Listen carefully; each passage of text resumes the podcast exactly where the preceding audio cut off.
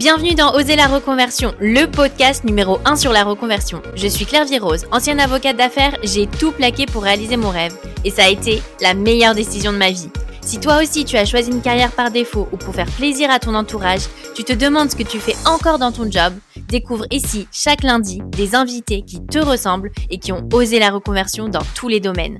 Ils nous racontent leur success story pour à ton tour oser la reconversion.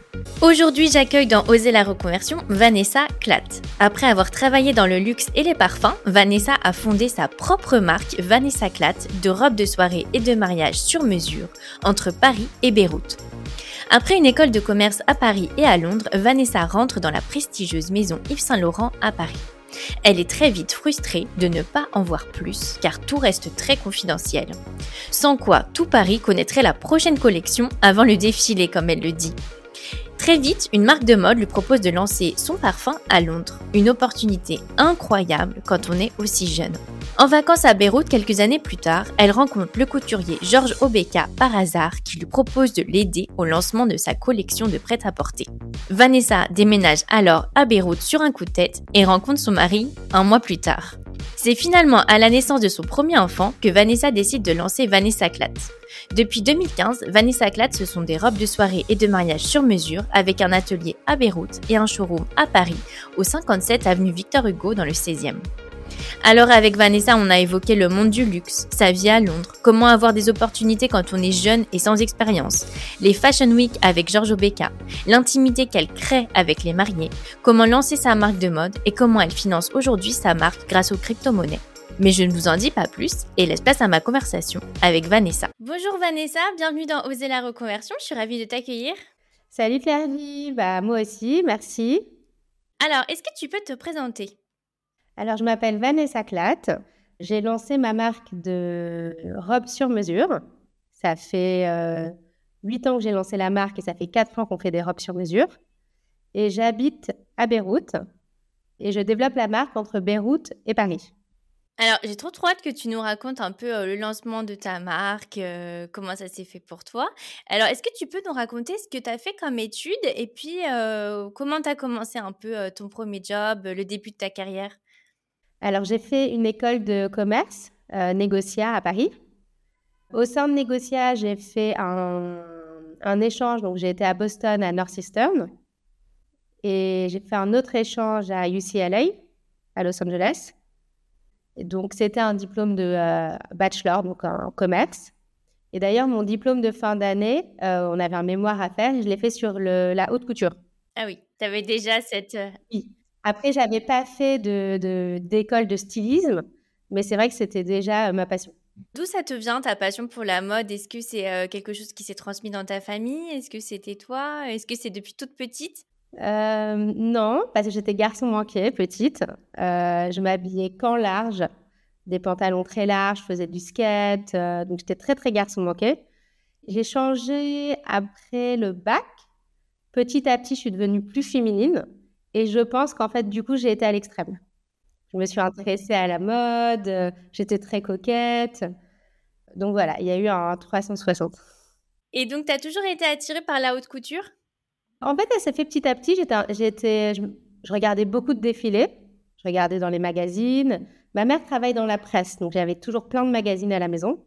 Presse surtout du côté parfum, cosmétique. Et donc, il y avait des magazines euh, toujours dans la salle à manger. Donc c'est vrai que j'ai commencé à m'intéresser, je regardais. Euh, ça a commencé comme ça. C'était pas spécialement la haute couture. Je pense qu'au départ c'était la mode en général. Et quand il a fallu choisir un sujet de, de fin d'année, euh, c'est vrai que je trouvais ça intéressant de faire un travail sur la haute couture pour justement parler de travail à la main, des couturières. Il y a tout ce côté avec l'artisan qui me plaît beaucoup. Que dans la mode, quand c'est fait avec des usines, il y a moins ce côté travail avec l'artisan, ouais. Donc, je pense que c'est tout ce côté qui m'a plu aussi. Et alors, qu'est-ce que tu as fait à la fin de tes études? Donc, as fait, tu t'es dirigée tout de suite dans la mode? Alors, bah, j'ai fait un master à Londres après, en International Business Management. Donc, ça, je m'étais un peu éloignée de la mode. Et après, j'ai eu la chance de rentrer dans la maison Yves Saint Laurent à Paris, dans le département haute couture. Voilà, pour moi, ça c'était le rêve qui se réalisait. Bon, j'étais très jeune, c'était ma première expérience mais je pouvais voir l'envers du décor des défilés. Alors après, c'est pas vraiment ce qui s'est passé parce qu'on avait accès à presque rien, forcément, quand on est euh, toute jeune. Tu étais dans ton bureau au final Oui, voilà. Donc c'est vrai qu'on était dans l'univers, on était dans l'ambiance, on voyait des tissus, on, voyait ce qui se passait, mais c'est vrai que dans le développement des collections, on voyait pas beaucoup. On découvrait beaucoup au moment du défilé aussi. Tu étais frustrée? Un peu. Après, on comprenait. C'est vrai que euh, toutes les personnes qui viennent euh, dans ces grandes maisons ne peuvent pas être au courant de tout, sinon tout Paris est au courant. Donc, on comprenait, on était plusieurs, on comprenait bien sûr euh, qu'il y avait une procédure et, une hiérarchie, mais c'est vrai que du coup, il y avait plein de choses où on n'avait pas accès à certains ateliers, on n'avait pas accès aux réunions, on n'avait pas accès aux couturières en fait. On n'avait pas accès aux couturières. Donc voilà. Mais c'est vrai que c'était magique d'être dans cette euh, grande maison. Donc à la fin de cette expérience, j'ai eu l'opportunité euh, de pouvoir lancer le premier parfum pour une marque de mode à Londres. Donc la marque s'appelle Aragon Cat. Ils ont six boutiques à Londres. Ils étaient chez Selfridges à l'époque. Et en fait, ils m'ont proposé de lancer ce parfum de A à Z. Donc j'allais être la seule responsable de ce projet. Donc j'étais très jeune, donc ça m'a stimulée parce que j'allais être euh, responsable et j'aurais pu suivre toutes les étapes. Donc du coup, je me suis dit allez, je déménage à Londres et euh, je me lance. Donc ce qui était hyper intéressant, c'est que vraiment j'ai touché à tout. Donc il y avait tout le côté financier avec le service financier, avec le business plan, avec le service juridique pour tout ce qui est euh, nom de domaine, dans quel pays on a le droit d'avoir ce nom, pas les dépôts, etc. Ensuite, il y avait tout le développement technique du flacon avec les usines, le parfum avec les parfumeurs. Oui, tu étais presque bras droit, en fait, euh, très multi Oui, j'ai tout fait. Bah, en fait, donc ça appartenait à un couple, cette marque. Et elle, elle s'occupait que de sa ligne de prêt-à-porter. Le mari voulait un parfum, mais elle n'avait pas le temps de s'en occuper. Donc, c'était vraiment, bon, bah voilà, on a un budget, on veut le parfum, tu nous diras c'est quand la date de lancement, on viendra. C'est un peu ça. Bien sûr, ils, ont tous suivi avec moi, ils validaient, mais je sentais vraiment que j'étais un peu livrée à moi-même. C'est ça qui m'a stimulée. Mais d'un autre côté, c'est vrai que bah, je ne pouvais pas les décevoir. Après, à chaque étape, bien sûr, j'avais des rendez-vous avec eux, par exemple, pour définir le flacon, le design, le parfum, la fragrance. Après, il y avait tout le développement avec l'agence de pub pour euh, le packaging, pour l'image. Après, on a fait un photoshoot. Et après, il y avait tout le développement commercial, donc euh, contacter les department stores. Donc, eux avaient déjà des contacts. C'est de là, en fait, où est venue l'idée, parce qu'un de ses très bons amis avait des department stores. Donc, pour la partie euh, placement de produits, c'était plus facile. On avait déjà le réseau. Donc, après, il y avait euh, le, le, placement, le merchandising, etc. Et après, il y avait le lancement presse. Donc, organiser un événement, contacter les journalistes, les recevoir. Euh, on avait fait ça dans, dans un hôtel. Donc c'était vraiment, euh, j'ai touché à tout et c'était euh, c'était génial. Et j'étais très jeune. Et là, c'est là que tu as eu envie de créer ta marque plus tard? Alors là, je me suis dit que ça va être dur de retourner dans une structure où il y a une hiérarchie, où il y a des différents services. Mais j'étais trop jeune et je ne pensais pas que j'allais pouvoir lancer ma marque, en tout cas de mode. Parce que si j'avais envie de lancer quelque chose, euh, si on m'avait demandé à l'époque, j'aurais pensé lancer une marque de mode. Mais ce qui s'est passé à la fin de ce projet, c'est que j'ai lancé euh, ma première boîte, mais ce n'était pas du tout dans la mode, c'était dans la livraison qui déjeunait à domicile. Donc en fait, je me lève très tôt le matin, vers 5h30, 5h45, tous les matins, depuis tout le temps, même avant mes enfants. Et le week-end, je rêvais qu'on me, me livre le petit déjeuner à domicile. Je trouvais en fait bah, déjà aucune boulangerie qui était ouverte à cette heure-là. Et ils ne proposaient pas ce service de livraison. C'était en 2008, donc il y a longtemps. Donc je me suis dit, je vais le créer. Le, week-end, comme je travaillais pas chez Arrogant Cat, je me suis dit samedi, dimanche matin, j'avais fait un contrat avec un livreur euh, à vélo que je connaissais. Et donc, euh, j'avais préparé dans ma cuisine euh, bah, tout ce qu'il fallait pour préparer les petits déjeuners. J'avais préparé des flyers que j'avais déposés dans plusieurs magasins à Notting Hill, c'est là où j'habitais. Et donc, avec le, livreur, il venait de 6 heures du matin à 11 heures et il livrait les petits déjeuners. Donc, ça a commencé comme ça. Et en fait, très rapidement, ça s'est su, un peu dans, autour de Notting Hill. Et une fois, quand j'étais au pain quotidien, il y avait le manager qui était là et on a commencé à discuter. Et je l'ai senti intéressé. Il a demandé si ça m'intéresserait de livrer ses petits déjeuners. Du coup, j'avais plus besoin de les préparer à la maison, qu'on pourrait ensemble faire un menu et que le livreur euh, viendrait les récupérer du pain quotidien. Du, coup, bah, parfait. C'était vraiment euh, inespéré euh, qu'une marque si installée me pense à travailler avec moi, en fait, si jeune encore. Donc, on a fait un contrat, on était en exclusivité, on n'avait pas le droit de livrer euh, d'autres boulangeries. Et donc, c'était dans toute la partie ouest de Londres. Mon ancienne euh, collègue de chez Aragon Cat a démissionné, m'a rejoint dans l'aventure. Ah ouais Ouais, bah, parce qu'en fait, je ne pouvais pas tout faire seule.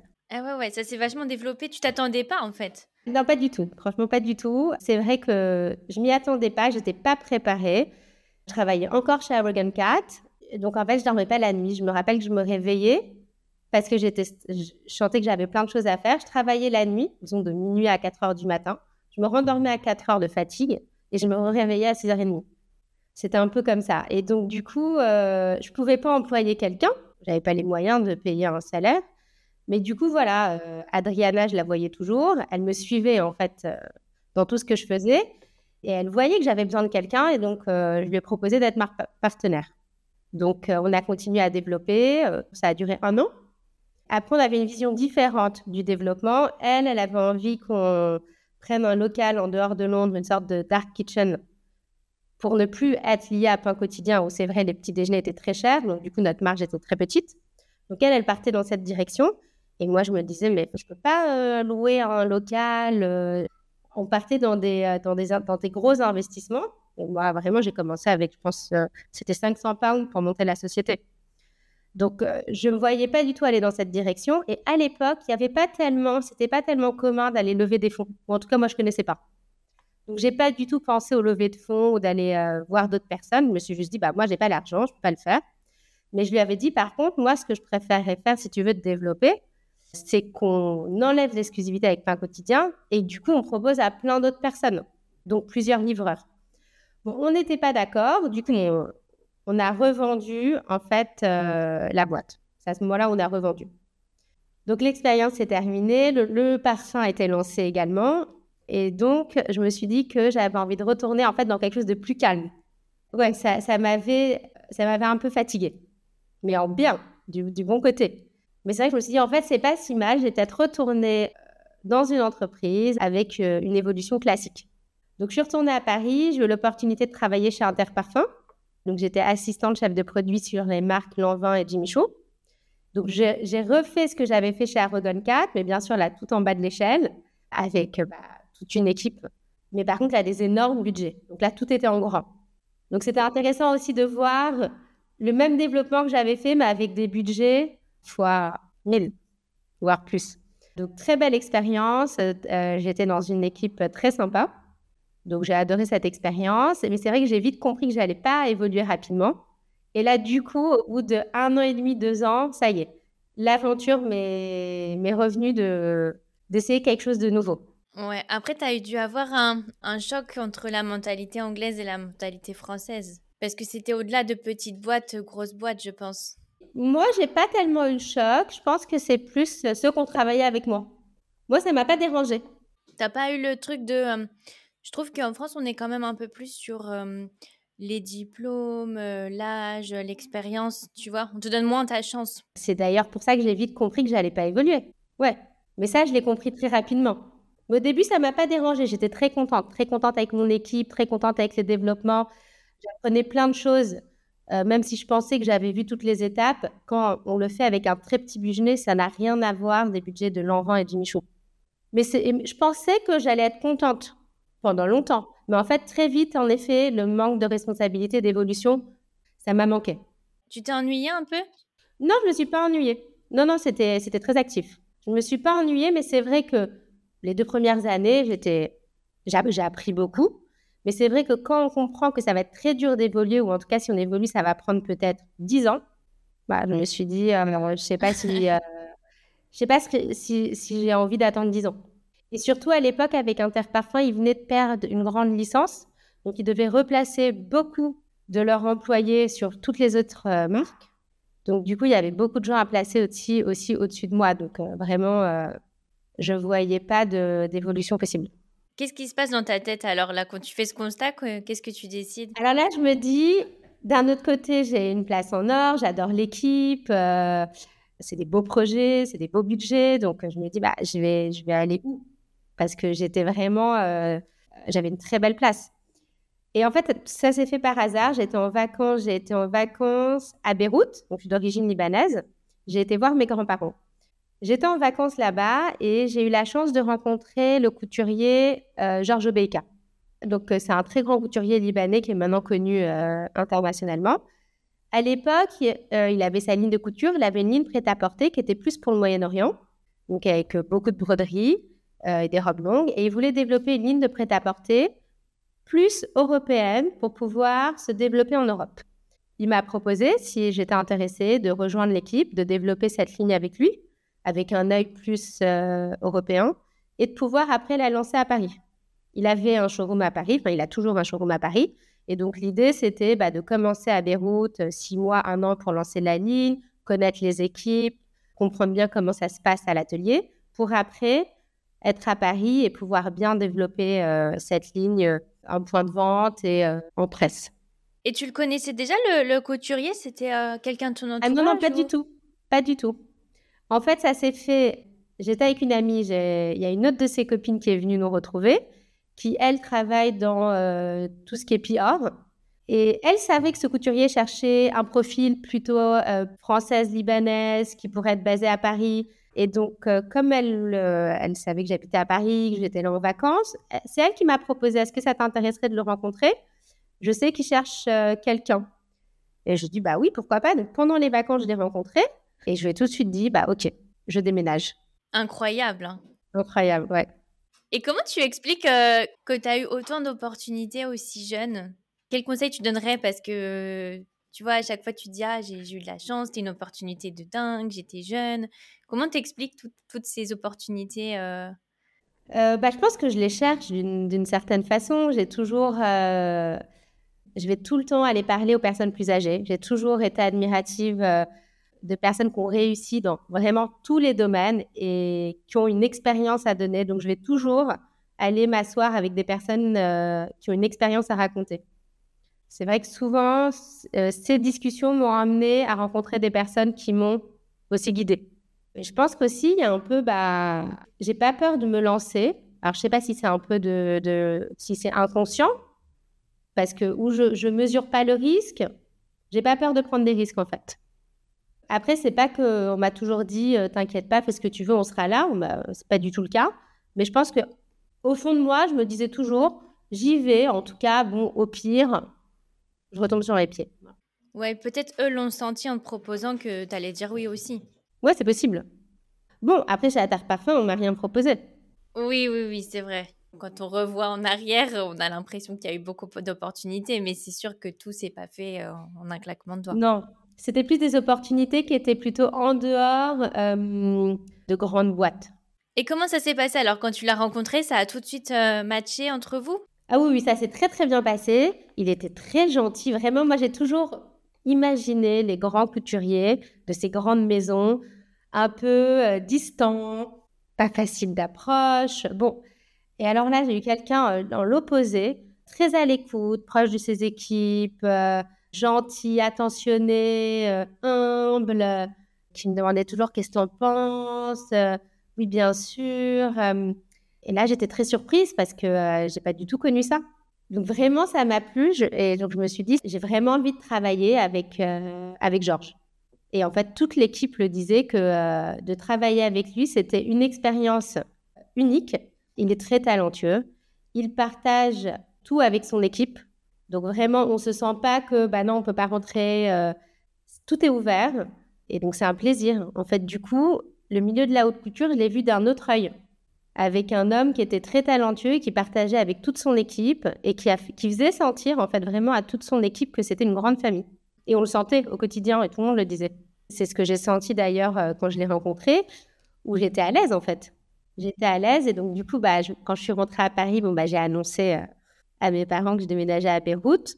Bah, ils n'étaient pas très, très ravis. Après, j'ai annoncé à Interparfum que je partais.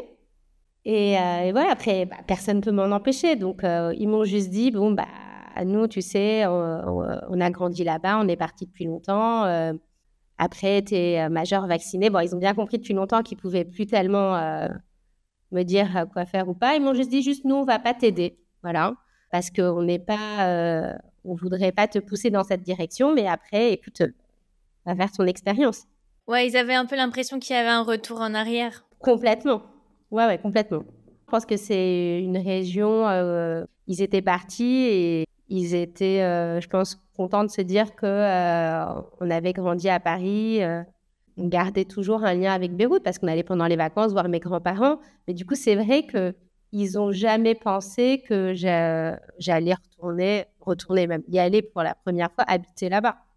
Généralement, des opportunités professionnelles, il y en a plus en Europe qu'au Liban, si on pense. Euh, c'est vrai que c'était un peu étonnant. Bon, après, bah, ils m'ont laissé faire. Et du coup, au départ, je me, suis dit, bah, en tout cas, moi, je suis à Beyrouth pour six mois, un an, on lance la ligne. Et après, moi, je reviens au bureau de Paris.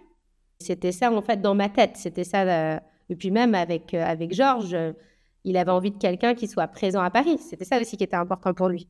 Et ça fait combien de temps maintenant que tu habites entre Paris et Beyrouth? Ça fait 11 ans. Ça t'a tout de suite plu?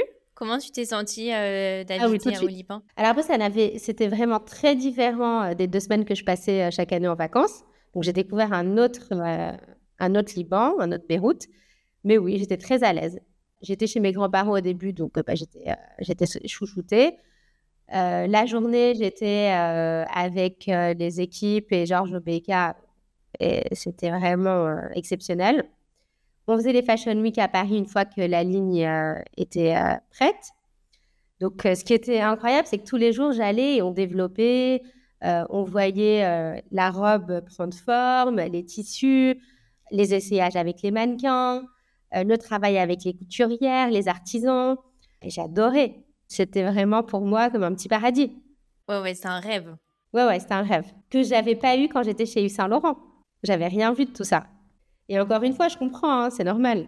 Mais du coup, c'est vrai que euh, d'avoir euh, eu la chance de voir les couturières travailler, le détail, et de voir les robes prendre forme, j'ai adoré. Donc du coup, euh, une fois que la ligne était lancée, donc on a été à Paris faire les Fashion Week, il y a eu un très bon retour. C'était un succès, ça s'est très bien passé.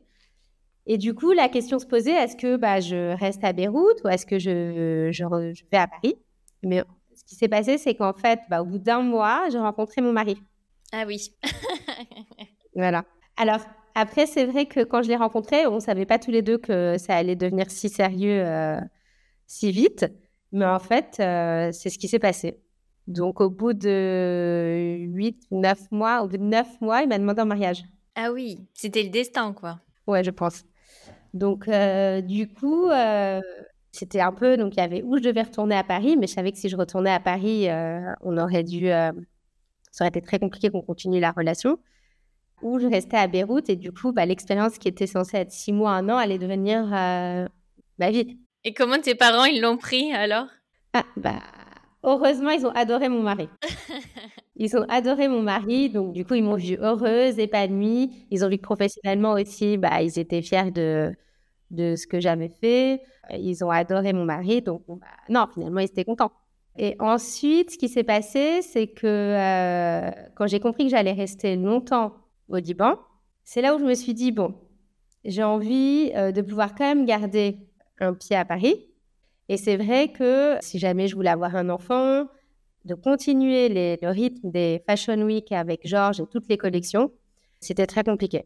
Parce que quand on va à Paris pendant les Fashion Week, on a à peine le temps de respirer. C'est quelque chose qui est difficilement dur de faire enceinte avec un nouveau-né qui aurait été à Beyrouth. Mon mari mm. voyage beaucoup pour le travail entre Beyrouth, Dubaï et d'autres pays du Moyen-Orient. J'ai pas mes parents à, Beyrouth, donc du coup, je me suis dit ça va être compliqué de laisser un nouveau-né. Donc, euh, bah, avec, euh, j'étais très triste, mais bon, j'ai annoncé à Georges que j'allais partir c'est là où je me suis dit, mais je, vais, je, veux rester, euh, je veux rester dans le monde de la mode et j'ai envie de, faire quelque chose moi. Et Beyrouth, c'est une, une, bonne opportunité de commencer quelque chose parce que c'est plus facile, on peut commencer plus petit. On a accès à beaucoup plus de choses avec des petites quantités qu'en France, tout de suite, quand on veut se lancer, si on va aller voir une usine, ils nous disent Ah oui, c'est 2000 quantités par couleur.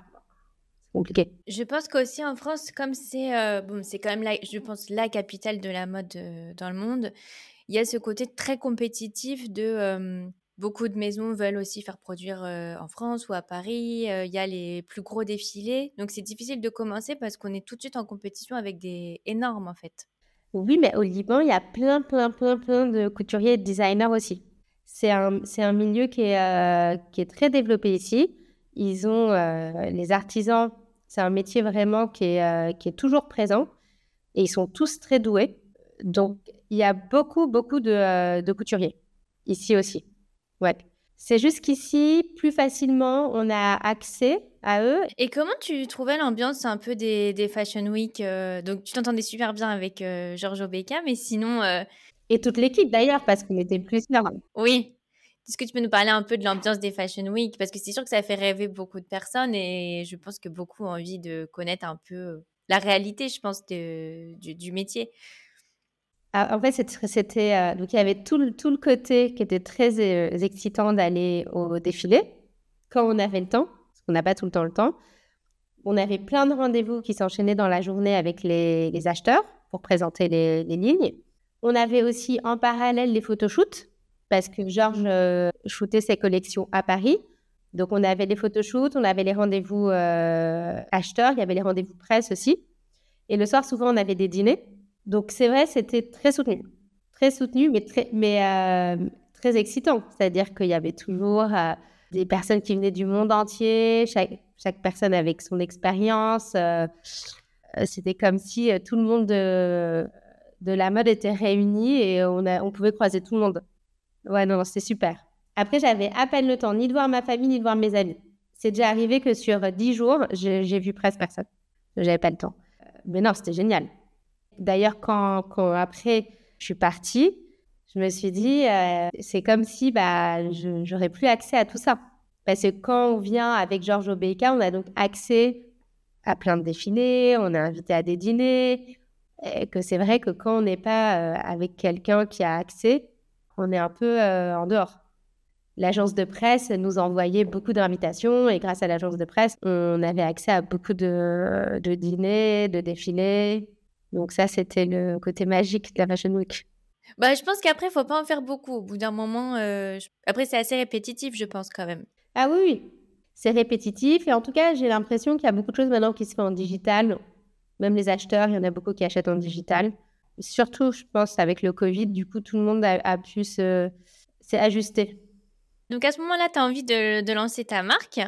Donc pas évident parce que tu te dis, je vais faire un enfant et en même temps lancer euh, ta propre marque. Ouais. Donc je me dis, je sais que je veux, rester dans la mode, je sais que je veux lancer ma marque, mais je ne sais pas en fait par où commencer. Bon, je tombe enceinte, j'accouche de mon fils. Et en fait, il y a une coutume au Liban. Quand on reçoit nos amis qui viennent euh, voir le bébé, on doit préparer des cadeaux pour les remercier. Donc, euh, il y avait euh, beaucoup de mamans qui préparaient des pochettes. Donc, du coup, j'ai fait la pochette aussi. Euh, avec une couturière. J'ai été choisir le tissu. On avait mis un petit mot, c'était brodé. Et mes copines à Paris m'en ont redemandé. Donc j'en ai reproduit. Ensuite, euh, on m'avait demandé une en cuir. Alors j'ai été voir les magasins de cuir ici. J'ai eu un coup de cœur sur un très grand cuir bleu vintage. Alors je l'ai acheté. Alors je vois la couturière, je dis bah voilà, j'aimerais une vingtaine de pochettes, comme ça. Elle me dit, ah non, moi, avec ma machine, euh, je ne peux pas du tout euh, coudre du cuir, il faut que tu ailles voir une usine. Donc, euh, bon, je vais voir une usine. Ils me disent, oui, OK, on peut faire un sac. Et c'est là où je te dis la différence, ce serait qu'à Paris, je n'aurais pas trouvé une usine de sacs. Elle aurait été plus loin de Paris et personne ne m'aurait reçu pour faire cinq sacs. Que là, ma première commande, c'était huit sacs. Je huit sacs. Donc, ils m'ont dit, oui, on peut faire. Donc, on a fait huit sacs avec la forme, etc. Ils m'ont dit, mais alors, qu'est-ce qu'on met comme nom? Je dis, bah, on va mettre Vanessa Clat. Donc, on avait fait un petit euh, tampon. C'était mes copines, ma mère, ma sœur qui les ont achetés. Et ensuite, on m'en a demandé, mais est-ce que tu n'aurais pas ce cuir vintage en bordeaux, en noir? Donc, j'ai été acheter toutes les couleurs. Et du coup, en fait, la marque s'est créée. Finalement, j'avais créé une marque de sac. Et donc, euh, je me suis dit, bon, bah, ça y est, il faut que j'organise. J'ai créé un compte Instagram, le, site, euh, le site web, etc. Et du coup, je faisais des collections chaque deux, trois mois. Je faisais les shoots moi-même. J'avais fait un stage euh, à Paris de photographe, pouvoir savoir faire des retouches, la lumière, etc. Donc, comme ça, j'aurais pu moi-même faire ça tous les deux mois et pas tous les deux mois faire appel à un photographe avec des retouches, etc. Et donc, tous les deux, trois mois, j'avais une collection et j'allais à Paris pour la, pour la vendre, la présenter. Donc, quand ça tombait pendant les Fashion Week, je faisais pendant la Fashion Week. Et en général, j'essayais de faire une collaboration avec une autre créatrice. Et quand ça tombait pas pendant les Fashion Week, j'organisais souvent des pop-up avec euh, des amies créatrices. Et on mmh. organisait un cocktail et chacune présentait ses collections. Donc du coup, c'était, euh, bah, j'étais vraiment entre les deux. Donc quand j'étais à Beyrouth, j'étais euh, entre les ateliers, les cuirs, les accessoires, les photoshoots. Donc j'étais très occupée et épanouie, avec bien sûr ma vie euh, de famille, avec mon mari et mon fils. Et je savais que dans deux mois, j'allais à Paris pour présenter mon travail. Et donc à Paris, il y avait le cocktail, les présentations, donc finalement, c'était comme un peu la même expérience que j'avais eue quand j'allais à une Fashion Week. Très différente, bien sûr, mais j'avais la même, euh, cette même sensation d'aller présenter et de, euh, de participer à la vie parisienne. Oui, tu avais recréé un peu la même organisation, mais à la Vanessa Clatte. Ouais, en petit. Et comment tu t'es lancée dans les robes alors? J'avais toujours les robes euh, dans le coin de ma tête. C'est juste que je m'étais dit, j'ai pas, j'ai pas étudié ça. Je suis pas styliste. J'ai, j'ai pas d'atelier. Je me vois pas aller embaucher cinq personnes maintenant. Donc, je voyais pas comment je pouvais le faire de façon professionnelle. Euh, que les sacs, c'était plus facile. C'était avec une usine. Donc, du coup, j'allais à l'usine, je commandais. Pour moi, seule, c'était quelque chose que je pouvais gérer. Les robes, je me voyais pas. Ce qui est facile avec les accessoires, c'est que c'est des tailles uniques, donc euh, c'est aussi plus facile. Oui, oui, tout à fait. Exactement. Tout le process pour moi était plus facile. Mais j'ai toujours fait des robes, des pantalons, des chemises avec une couturière ici, depuis le début. Donc euh, souvent quand j'avais des, dîners ou des mariages, c'est elle qui me faisait mes tenues. Plusieurs fois d'ailleurs quand je voyais des, robes que j'aimais euh, online, et parfois, c'est pas que je voulais pas les acheter, c'est que parfois, en fait, euh, le temps qu'elles soient livrées à Beyrouth, c'était trop tard. Ou parfois, quand on fait livrer ici, c'est compliqué de rendre. Donc, si la taille n'est pas, je n'aurais pas pu rendre. Donc, du coup, plusieurs fois, euh, je faisais mes propres tenues avec elle. Il y a un jour, en fait, où je lui ai proposé, où je lui ai dit, mais en fait, est-ce que tu voudrais travailler avec moi et qu'on voit comment on peut proposer aux clientes des robes sur mesure? Vu que ça se passe très bien avec moi et c'était à chaque fois une réussite, c'est tenu, il n'y a pas de raison que ça ne marche pas pour une cliente. Donc, elle m'a dit, bah, d'accord, bon, on a besoin d'un patroniste. Euh, bon, elle m'a dit plus ou moins de qu'est-ce qu'on avait besoin pour que ça soit professionnel et que la robe soit euh, fit bien sur la cliente. Donc, c'était quelque chose que je pouvais faire. Je ne sentais pas que c'était euh, trop d'investissement, on va dire. Oui, c'était à ta portée. C'était à ma portée, exactement. Donc, du coup, je lui ai dit, OK. Donc, c'est ce qu'on a commencé à faire petit à petit. Donc, c'était une robe, un pantalon. C'est vrai qu'au départ, il n'y avait pas vraiment de, de, plan de collection. Ça a commencé un peu. Euh, j'ai une amie qui a un mariage, je lui ai fait une robe. Euh, ma sœur voulait une robe, je lui en ai fait une. Une autre copine avait quelque chose, on lui a dessiné une robe. Et j'allais à Paris, bien sûr. Et donc, on faisait des essayages à Paris. Et ma mère m'aide aussi beaucoup. C'est elle qui fait les rendez-vous. C'est elle qui m'aide avec la presse aussi. Donc, euh, c'est vrai que ça m'aide beaucoup pour avoir une présence à Paris. Et donc, petit à petit, bah, donc, euh, il y a eu plusieurs commandes. Elle n'a pas pu faire toutes les commandes. Donc, j'ai travaillé avec une deuxième couturière, une troisième. Maintenant, il y en a cinq. Cinq couturières, ouais. Deux qui sont là tout le temps et trois qui, avec qui je travaille euh, dans les périodes euh, hautes, c'est-à-dire c'est de mars à septembre. Parce qu'en hiver, c'est plutôt calme. Il y a toujours, bon, un peu, il y a des galas, il y a, des, il y a le nouvel an, mais c'est plutôt calme comparé à la saison des mariages et des baptêmes. Et donc aujourd'hui, tu fais aussi des robes de mariée. Tu fais robe de mariée et robe euh, d'invité. Voilà. Alors robe de mariée, c'était un peu un challenge. Donc ce qui s'est passé, c'est que j'avais envie de faire des robes de mariée, d'avoir cette relation avec une mariée, parce que c'est toute une autre expérience qu'une euh, une cliente euh, qui a besoin d'une robe pour une soirée. C'est vraiment un suivi à long terme. Et vraiment, moi, ce que j'ai senti dans les expériences que j'ai eues, c'est on fait partie, moi j'ai senti que je faisais partie presque de la famille. Parce qu'on suit l'organisation. Tu dois savoir euh, ce que c'est. Oui, oui, tu vois les étapes et la, la montée du stress. Exactement, il y a la maman, il y a la sœur, la cousine, on est dans les petits papiers parce que et souvent ce qui se passe c'est que les mariées, quand elles, bon, elles, savent qu'elles vont se marier, elles commencent le développement euh, de leur robe en parallèle du développement de leur mariage. Donc en fait, c'est-à-dire qu'elles arrivent avec une idée, un premier brief, on les suit, on avance, mais en fait, comme en parallèle, il y a le mariage aussi qui se prépare, c'est là qu'on voit en fait tout change. Parce qu'en fait, c'est plus au bord de la mer, c'est en montagne. Il n'y a plus 100 euh, invités, mais 200. Donc en fait, la robe change aussi. Et donc, c'est vrai qu'on suit tout avec la mariée et la famille de la mariée. On est dans les petits papiers parce qu'on ah, un tel a dit ça, ah non, ça sera là-bas, nanana. Et donc, forcément, du coup, on l'accompagne. Et c'est toute cette partie aussi que j'adore. Il y a bien sûr après la robe, le dessin technique, le patron, les tissus. Donc ça, c'est dans toute la partie création, mais il y a aussi toute la relation avec la cliente qui est aussi à part, qui est une autre expérience. Oui, il y a beaucoup d'intimité aussi, je pense, parce que faut faire confiance aussi à la personne qui fait ta robe de mariée, parce que tu as envie d'avoir des conseils, est-ce qu'elle te va bien euh, Parce qu'il n'y a pas beaucoup de gens qui vont voir cette robe finalement avant qu'elle soit portée. Donc il y a aussi, je trouve, toute cette intimité. En plus, voilà, comme c'est sur mesure, euh, je trouve qu'il y a vraiment une relation très intime avec la personne qui fait euh, ta robe de mariée. Oui, exactement. Mais tu as raison, il faut lui faire confiance, surtout dans du sur-mesure. Et c'est vrai que pour euh, essayer de convaincre des clientes mariées de venir euh, faire une robe chez moi, j'avais développé une collection. Alors, j'ai pas appelé ça une collection de mariée parce que c'était la, deuxième collection, donc je trouvais que c'était un peu trop tôt. Mais je l'ai appelé la le white, la collection blanche. Du coup, je trouvais que c'est plus approprié. Il y avait dedans des robes de mariée, et c'est comme ça, en fait, que j'ai eu mes premières clientes euh, mariées grâce à cette collection. Parce qu'elles ont pu venir, euh, venir euh, au showroom essayer. Du coup, elles ont vu le tissu, elles ont vu la coupe, ça leur a plu. Il y en a qui ont directement des modèles qu'elles avaient essayés. Et il y en a qui étaient rassurées d'avoir essayé la robe, de voir le tissu, d'être venues au showroom. Et donc, du coup, étaient parties sur une création avec moi. Est-ce que tu peux nous donner une fourchette de prix pour tes robes de mariée, tes robes invitées? Alors, euh, robe de mariée, alors si c'est une robe de mariée civile très simple, ça peut commencer à 600 euros. Après, si c'est une, robe de mariée longue, en guipure, en dentelle, avec du travail, ça peut aller jusqu'à 3000 euros. Et après, pour les invités, c'est, c'est, combien les fourchettes de prix? Tu fais aussi sur mesure pour les invités? Oui, oui, bien sûr.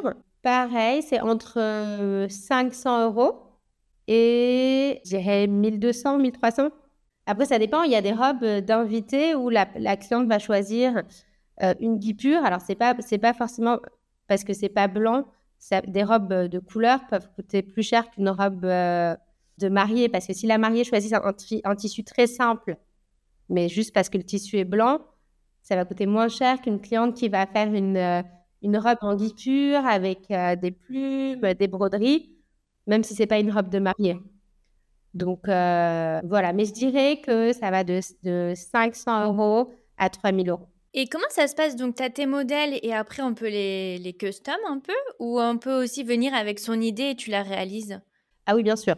Donc, en général, la cliente, quand elle vient, elles ont toutes souvent une première idée en tête.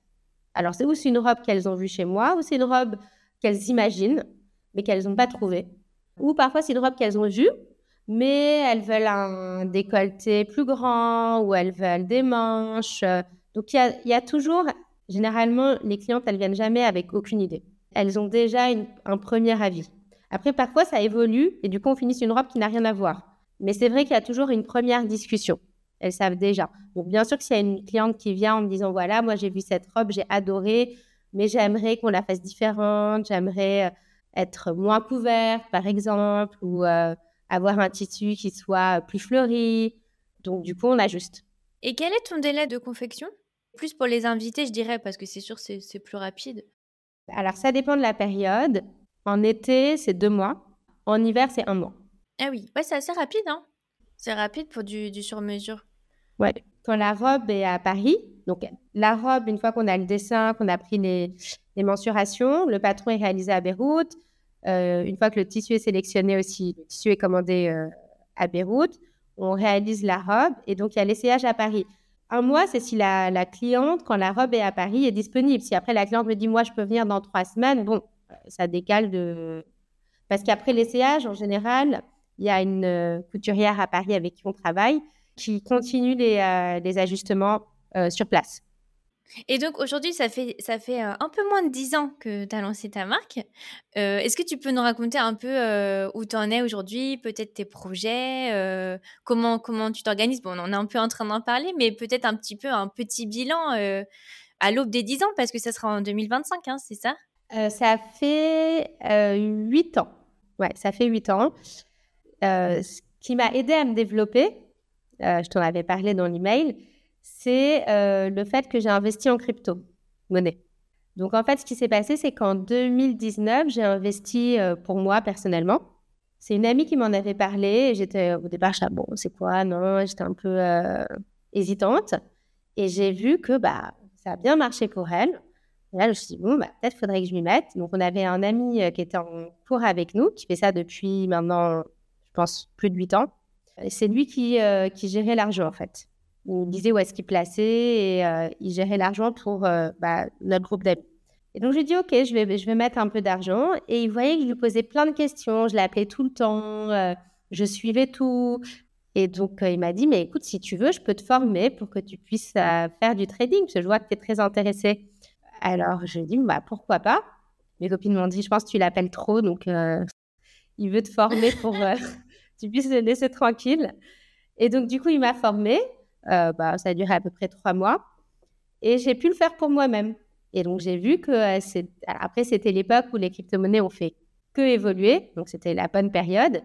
Et c'est vrai que du coup, euh, bah, tous les mois, je, faisais fois deux, fois trois de la somme, on va dire, placée. Au bout d'un an, je me suis dit, mais alors, je vais investir l'argent de Vanessa Klatt. Et donc, c'est ce que j'ai fait. Et du coup, ça m'a permis, et d'ailleurs, c'est là où j'ai fait le, je suis passée des sacs aux robes. Donc, du coup, ça m'a permis d'avoir euh, plus de, fonds pour pouvoir acheter les tissus, préparer les collections euh, et tout ce qui va avec.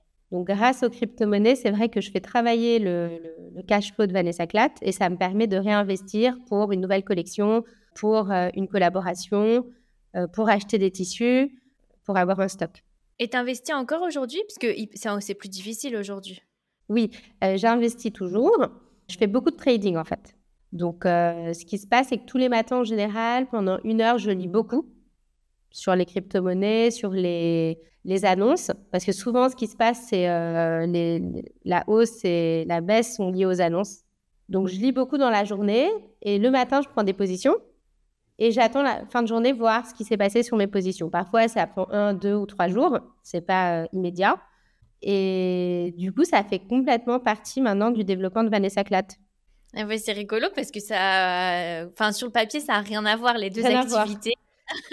non, non, c'est vrai que ça n'a rien à voir, mais euh, du coup, comme j'avais besoin d'avoir plus d'investissement pour développer la marque et qu'en parallèle, je voyais que ça, ça, se développait beaucoup et que moi, personnellement, j'avais pu euh, faire de l'argent, du coup, je me suis dit, bah, pourquoi pas Vanessa Klatt et alors, aujourd'hui, ce serait quoi ton, ton, plus grand rêve professionnel? Ou si tu en as plusieurs pour Vanessa Klatt ou autre hein? Disons que j'aimerais bien, j'aimerais bien avoir une boutique à Paris. Ouais. Parce qu'aujourd'hui, tu as un showroom, c'est ça hein? Ouais, un showroom à Paris et l'atelier à Beyrouth. Ouais. Tu peux donner l'adresse peut-être du showroom pour les, les auditeurs? 40 rue Paul Valéry, dans le 16e. T'aimerais bien avoir plus une boutique? Ouais, j'aimerais bien avoir une boutique. Et pour les cryptos, euh, j'aimerais bien réussir à trouver légalement comment c'est possible d'organiser des formations. Tu voudrais former d'autres personnes? Ouais.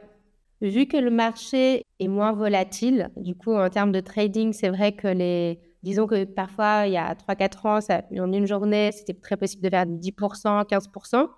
C'est vrai que là, ça c'est. Euh, vu que maintenant la, la SEC a accepté l'ETF, donc c'est devenu en fait légal de le trader, donc ils peuvent le proposer, les fonds d'investissement peuvent le proposer à leurs clients. Du coup, c'est beaucoup moins volatile. Donc du coup, c'est vrai qu'il y a moins des, bons à faire qu'avant. Mais par contre, je pense que du coup, vu que maintenant c'est légal, je pense qu'il y a beaucoup de, d'entreprises ou de personnes qui seraient peut-être tentées de vouloir euh, être formé pour pouvoir investir à titre personnel ou professionnel. Mais du coup, avant, vu que c'était pas euh, légalisé, c'est vrai qu'il y a beaucoup de gens qui avaient peur des crypto-monnaies, et je comprends. Et du coup, maintenant, ça a un peu légitimisé tout cet univers. Et du coup, je pense qu'à à long terme, je suis sûre que ça sera présent euh, dans toutes les entreprises, d'une certaine façon. Mais tu penses qu'il y a encore de l'argent à se faire? J'ai l'impression que c'était un petit peu fini, moi. Bah, du coup, comme c'est moins volatile, il y a moins de l'argent rapide à se faire. Parce que du coup, ça monte, ça descend, mais 1%, 2%. Ça va toujours être présent. Donc, c'est comme quand les gens investissent en bourse, finalement, euh, euh, ça monte, ça descend. Donc, il y a toujours une façon de faire de l'argent, mais qui sera moins rapide, qui sera plus conventionnelle, vu que ça a été un peu lissé, vu que maintenant c'est légal. Et tu penses que c'est quand même mieux d'investir dans les cryptos qu'en bourse, par exemple? Les deux. Je pense que pour quelqu'un qui a, euh, disons, une somme 100 à investir, c'est bien de se diversifier. Pour moi, comme j'aime bien prendre du risque, je serais très capable de mettre tout dans les cryptos. Après, c'est parce que je conseillerais à quelqu'un. Je conseillerais à quelqu'un de euh, diviser le risque pour, euh, pour être moins exposé. Ouais. En tout cas, c'est super intéressant parce que je pense que ça peut aussi permettre de financer sa reconversion, un peu comme euh, toi, tu l'as fait avec ta marque. Oui, exactement. Donc, c'est un super conseil. Alors, dernière question, c'est toujours la question de la fin. Quel est le meilleur conseil qu'on t'ait donné? Le meilleur conseil qu'on m'ait donné, on m'avait dit une fois, j'étais très jeune, de toujours prendre conseil de demander un conseil à la bonne personne, c'est-à-dire quelqu'un qu'on admire professionnellement. On va, on va pas aller lui demander une question personnelle, on va lui demander une question professionnelle. Et de même que bah, quelqu'un qu'on admire personnellement, on va pas lui demander un conseil professionnel, mais on va aller lui demander un conseil personnel. Donc vraiment, aller vers la personne qu'on admire dans le domaine. Peut-être quelqu'un qui est plus proche de toi, euh, mais qui ne travaille pas, va peut-être te donner un, conseil de cœur, mais est-ce que ça va être le meilleur conseil professionnel pour toi? Peut-être pas. Donc, euh, toujours aller voir la personne qui excelle dans le domaine du conseil. Ouais, ça c'est un super conseil parce que c'est vrai que hum, bah, forcément on a envie de prendre conseil auprès des personnes qu'on affectionne, qu'on, nos proches par exemple. Et c'est vrai que c'est pas forcément les, les, personnes les mieux placées pour donner un conseil sur ta reconversion ou ta, ou ta carrière, parce qu'ils y connaissent rien en fait finalement. Donc c'est, je pense, c'est un super conseil de, de bien cloisonner puisque il n'y a pas une seule personne pour te donner des conseils finalement. Oui, exactement. Tu dis que chaque personne va te donner chaque conseil euh, en fonction de. Exactement. Et d'ailleurs, parfois, c'est une personne que je connais presque pas qui va me donner, euh, je vais suivre le conseil de cette personne que je connais pas, mais parce que c'est une personne que j'ai admirée dans ce domaine. Ben, en tout cas, c'est un super conseil. Donc, un grand merci, Vanessa. Donc, je mettrai tes réseaux sociaux, ton site internet pour les auditeurs qui voudraient euh, te suivre et puis aller voir euh, tes collections. Un grand merci pour tout ce que tu as partagé. Merci, Claire. Intégrer son projet professionnel à son projet de vie et non l'inverse, c'est la clé. Marina Bourgeois en est convaincue. Elle est la fondatrice du cabinet Oser rêver sa carrière, le cabinet français de référence en transition de carrière, repositionnement et épuisement professionnel. Marina est également auteure des livres Trouver sa voie et Burnout, le comprendre et en sortir. Après une carrière de presque 15 ans dans le secteur juridique, Marina accompagne au quotidien avec son équipe des femmes et des hommes en questionnement et ou en épuisement professionnel souhaitant bâtir la carrière et plus largement la vie qui leur ressemble. Que ce soit avec un atelier de 3 heures, trouver son ikigai ou encore construire son projet de vie idéal et ou avec des accompagnements de 3 mois, bilan de carrière, bilan de compétences, épuisement professionnel ou reconversion entrepreneuriale, Oser rêver sa carrière saura vous accompagner dans votre processus de reconversion, peu importe où vous en êtes, de la phase d'introspection jusqu'à l'arrivée dans votre nouvelle voie professionnelle. Vous êtes en poste mais vous n'êtes plus épanoui, vous ne savez pas comment faire pour en changer, ni quelle voie prendre, vous avez plein d'idées que vous ne parvenez pas à démêler, vous avez quitté votre poste et vous avez besoin de soutien, vous avez vécu un burn-out, découvrez tous les accompagnements possibles d'oser rêver sa carrière sur www.oser oser-rêver, R-E-V-E-R-sa-carrière.com. Je vous mets le lien dans la description de l'épisode. Si vous avez aimé l'épisode, abonnez-vous et laissez-moi un commentaire si vous écoutez l'épisode sur YouTube et si vous écoutez l'épisode sur Apple Podcast, Spotify ou Deezer, abonnez-vous et laissez une note 5 étoiles et un avis. C'est ce qui donne le plus de visibilité à ce podcast. N'hésitez pas à en parler autour de vous et à partager l'épisode sur les réseaux sociaux pour aider un plus grand nombre à oser la reconversion. Si vous souhaitez suivre les dernières actualités du podcast, rendez-vous sur notre compte Instagram, oser la reconversion, et pour prolonger la discussion, rendez-vous sur notre groupe Facebook dédié aux auditeurs. Ensuite, si vous cherchez toutes les notes avec les références, allez dans le détail du podcast. Si vous souhaitez devenir annonceur, me proposer un invité ou me poser des questions, je serai ravie d'y répondre par mail à l'adresse partenariat avec un s oser